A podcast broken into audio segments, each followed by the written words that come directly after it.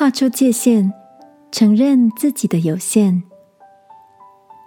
晚安，好好睡，让天父的爱与祝福陪你入睡。朋友，晚安。今天的你一切都好吗？早上，同事 Cindy 一脸疲惫的进到办公室，看着他手上的黑咖啡跟脸上明显的黑眼圈。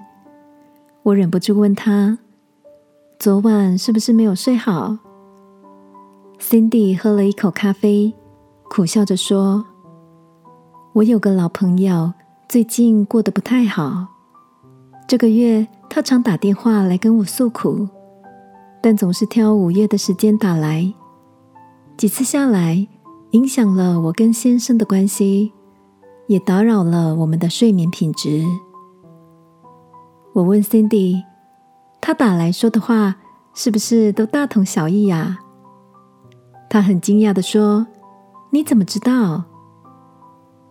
事实上，正是我也有过类似的经历。对方只是需要一个倾倒情绪的垃圾桶，但却忘记了，就算是倒垃圾，也该是有特定时间的。亲爱的。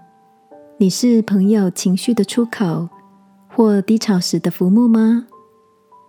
时间久了，好像这个角色变得理所当然，但自己却觉得快要负荷不了了。或者，你也总是习惯在忧郁时找特定的朋友倾倒苦水呢？再怎么坚强温柔的人，都会有软弱无力的时刻。都需要为负面情绪画下界限。只有爱我们的天赋，他无时无刻都乐意承受我们的重担哦。就像使徒彼得说的：“你们要将一切的重担卸给耶和华，因为他顾念你们。”今晚，让我们一起来到天父面前，卸下包袱与压力。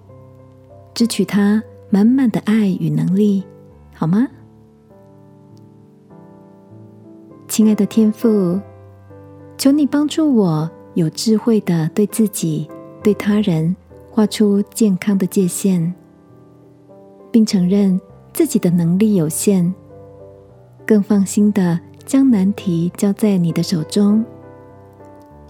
祷告，奉耶稣基督的名，阿门。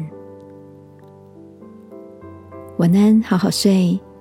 祝福你在界限里蒙保护，得自由。耶稣爱你，我也爱你。